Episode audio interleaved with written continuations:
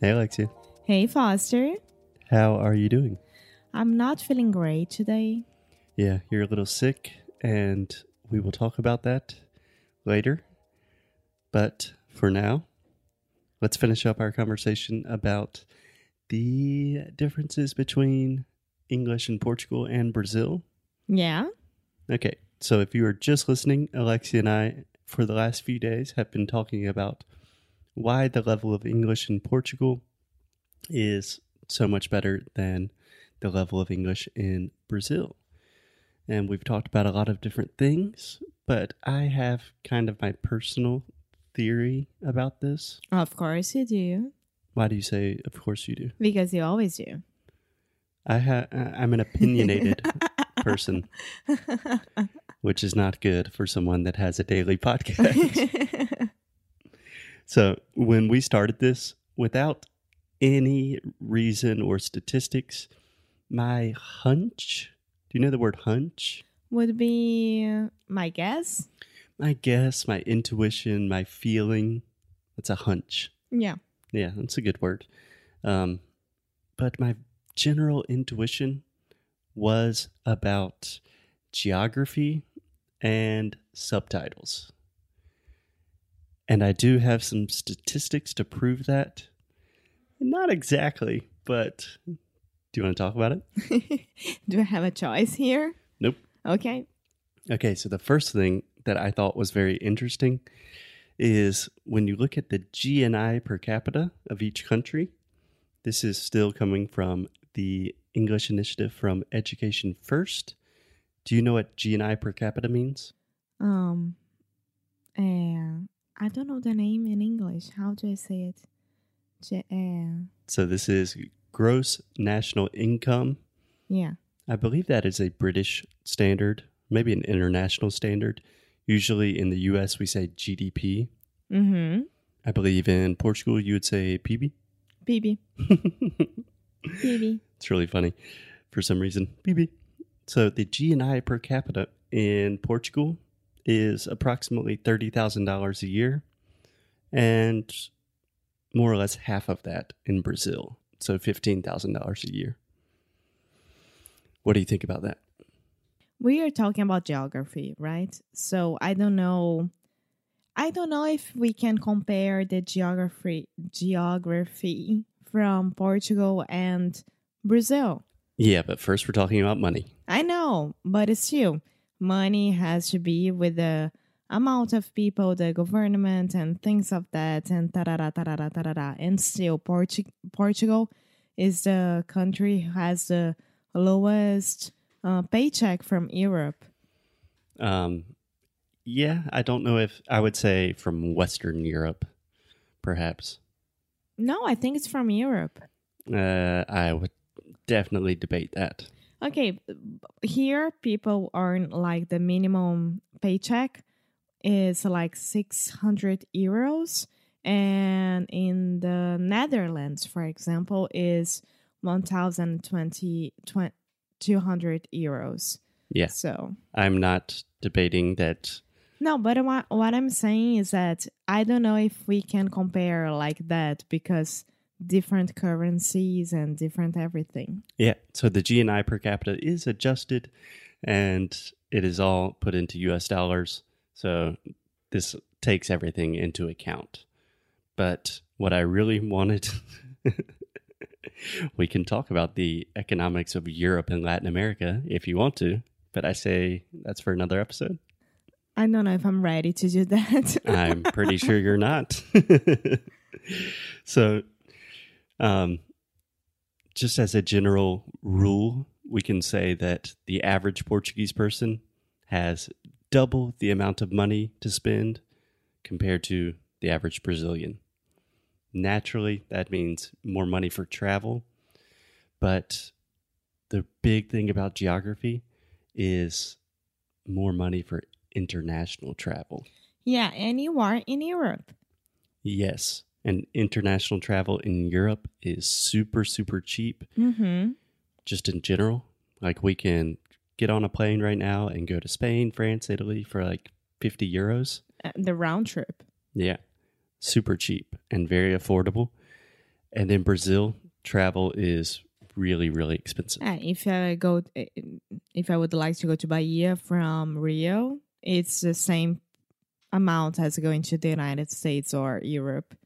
Yeah. So Yeah. Travel in Brazil and international travel from Brazil is crazy expensive. So I think that kind of proves my theory that geography is really important because number one, people in Portugal travel a good bit. They have money to travel and it's super easy to travel. and it's not by airplane, only by airplane. You can grab a car and just go hit the road. True, true. Yeah. Um, and that's true. I had to agree with you. And um, a long time ago, the first, no, the second language here was French, right? And then, yeah, really long time ago. no, not The. French lost, the Americans won. Oh my God.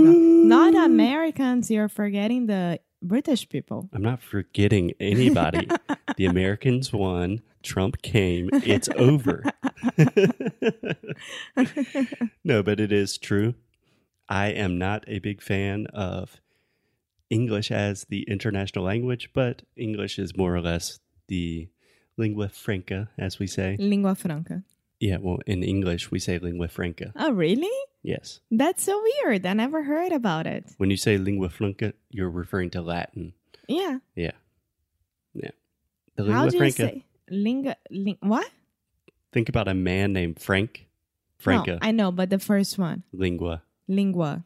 Lingua franca. Just think of lingua franca and then give your most gringo accent possible. but if a Portuguese person is traveling to, let's say, Italy or France, if they don't speak the local language, everyone just defaults to English. Mm-hmm. So it's much more real. Like the necessity to learn English is just a lot closer to people Yeah. in Portugal. I was helping like two couples at the su- subway here in Portugal. Hmm And the first couple, they could speak English, but the second one, they were French. And I was with my dad, and immediately I was trying to speak English with them, and they couldn't. And I was like, bye, bye, speak French with them. And I kind of know like some words, and I could have deal with that. But my I could have mind dealt with that. Deal in the past is a irregular verb, so dealt. dealt. Yes. Okay, I could have dealt with that. Dealt. That's so weird. Alexia is a little bit sick today, and every new word that I say, she is just amazed. um, and then my dad started to talk to them in in in French, but my mind was blocked. Like I could only think in English because for me, when I can't communicate with in my own language with someone else, it's English, the first one. Yeah. That's it. Yeah. Do you are you trying to make a point or is it No, I'm just making a point that really English is the lingua franca from the world, and those French people they don't have that, so they had to have my dad's help, and that's it. true? True. Always good to have your dad around. I think that is the moral of the story. And no, and and and then he he started to start talking to them, and he was like. Peraí, peraí, francês, vamos mudar aqui o botão. Tu peux acheter? um, but I do think this idea of just geographic proximity is really, really important because that means most Portuguese people they travel internationally often and from a young age.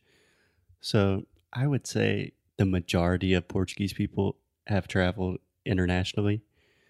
So starting from a very young age, they go to a country where they have to speak English, you know, Mhm. and they probably do that a few times a year. And on the other hand, Brazilians, you know, we if- struggle with that more because if you imagine if you look at the map brazil is really really far away so usually like international um, travel would be South America, which is all Spanish. Yeah, So absolutely. Um, yeah, I think geography is a big, big deal. I think that's the same thing in the U.S. that most Americans are really bad at learning languages, and most of that is just because uh, we don't travel internationally that much. no, it's because Americans think that they don't need it because everyone speaks English already. So Yeah, but also we don't. What I'm trying to say is the necessity is much more real here in Europe. oh yeah, of course. So all of my students, or all of our students that are in sound school, any Brazilian that I've worked with, they understand the necessity to learn English, and they say I need to learn English for my job, or I'm going to travel, or something like that. But it's not as like in your face and real, Mhm. especially from like a young age, that there's not like a question about how do I do it? What do I do? It's like, oh yeah, I, yeah, I'm going to learn English. Yeah. Okay. So I do agree with the geography point. Cool. Awesome. So, in the next episode, we'll talk about dubbing and subtitles. Okie dokie. Okay. I hope the construction stops. I think they are having lunch now. Okay, cool. Let's try to record another episode. Bye. Bye.